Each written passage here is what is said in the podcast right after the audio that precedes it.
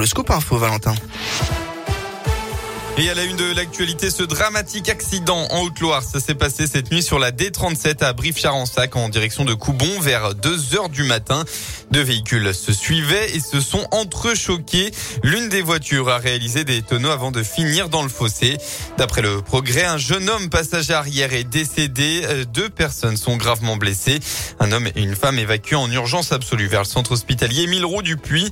Enfin, deux hommes et une autre femme sont moins sérieusement touchés. Les dépistages d'alcoolémie réalisés sur place se sont révélés positifs selon le quotidien.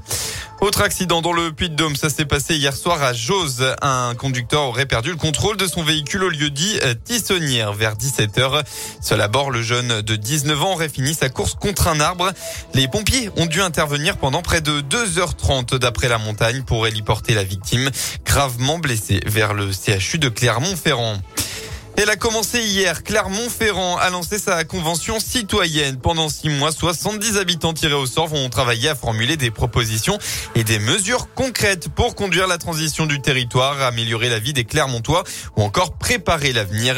Les habitants seront ensuite appelés en 2022 à donner leur avis sur ces propositions. Cinq sessions de travail seront réparties entre novembre 2021 et mai 2022. Les sports, elle est de retour après son annulation l'an dernier. La Saint-Élion revient la nuit prochaine pour sa 67e édition. Au programme 13, 23, 46 ou 78 km pour la distance Rennes entre Saint-Etienne et Lyon, voire 156 km pour ceux qui se lanceront dès ce matin pour un aller-retour. 15 000 concurrents sont attendus pour l'événement. Et attention, le froid et même la neige sont également annoncés par endroits. Michel Sorine est le patron de la société Extrasport, organisatrice de l'événement.